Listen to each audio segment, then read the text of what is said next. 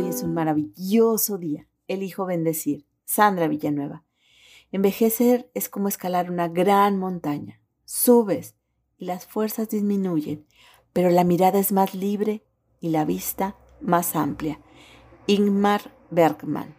Muchos filósofos y psicológicos consideran a la sabiduría como el corazón de las virtudes, clave para las demás virtudes sean posibles. Necesitamos aprender para vivir y por eso esta fortaleza es tan fundamental. Robert Stenberg define la sabiduría como una inteligencia práctica que crea un equilibrio entre lo intrapersonal, lo interpersonal y lo extrapersonal, es decir, entre el interés en uno mismo, el otro y los demás. Es el conjunto de las cinco fortalezas de la sabiduría que, según Stenberg, ayudarán a conseguir el equilibrio. Te las comparto. Primero, creatividad. De manera individual se define como la producción de ideas o comportamientos originales y adaptativos que constituyen de manera notable en la vida del individuo o en la de otras personas. Peterson y Seligman. La creatividad abarca, por lo tanto, cualquier tipo de creación, innovación empresarial o tecnológica, artísticas, adaptaciones a nuestro día a día o bien pueden llegar a cambiar el mundo. En psicología se habla de dos tipos de creatividad, Big C, refiriéndose a una extrema originalidad o inventiva, visible y públicamente reconocida como creaciones de grandes pintores, músicos, tecnológicas, cineastas, etc. Little C, referida al ingenio que surge de las soluciones creativas ante los problemas.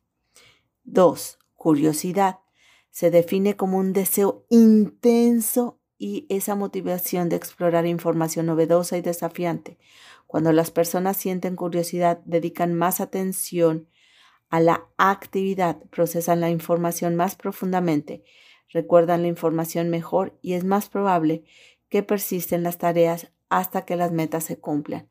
La curiosidad consiste en tres puntos o tres elementos importantes. A. La búsqueda de la novedad.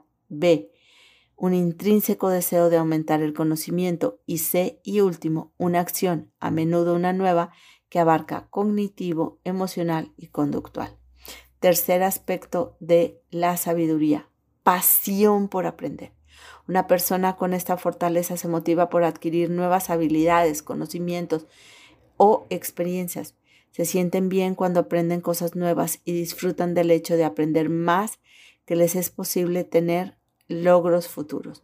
Seguros de su capacidad de aprender, disfrutan del proceso de aprendizaje y buscan aprender por pura diversión. 4. Mente abierta y o pensamiento creativo. La mente abierta es esencial para vivir una vida plena. Permite vivir la vida de manera más efectiva y plena, creciendo constantemente como persona dentro de un equilibrio emocional. Ocurra lo que ocurra y sea quien sea una fortaleza que se aprende y se desarrolla a lo largo de la vida, sobre todo cada vez que vienen crisis personales, se cambia el enfoque vital y se, se derrumban antiguos esquemas de la vida. La sabiduría. 5. Perspectiva y sabiduría.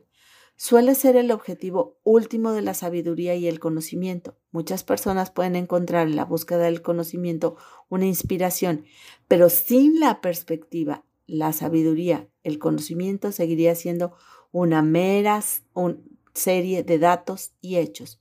Quien no conoce, al menos una persona que es muy brillante e inteligente, pero toma decisiones terribles y dañinas para él durante su vida, la sabiduría nos vacuna contra las malas decisiones, porque aumenta la capacidad de ver las cosas claramente fuera del sesgo personal, es decir, ayuda a ver la vida de manera más amplia y completa. Por lo tanto, la perspectiva y la sabiduría son necesarias para que los nuevos conocimientos sirvan para mejorar la vida y la vida de quienes nos rodean.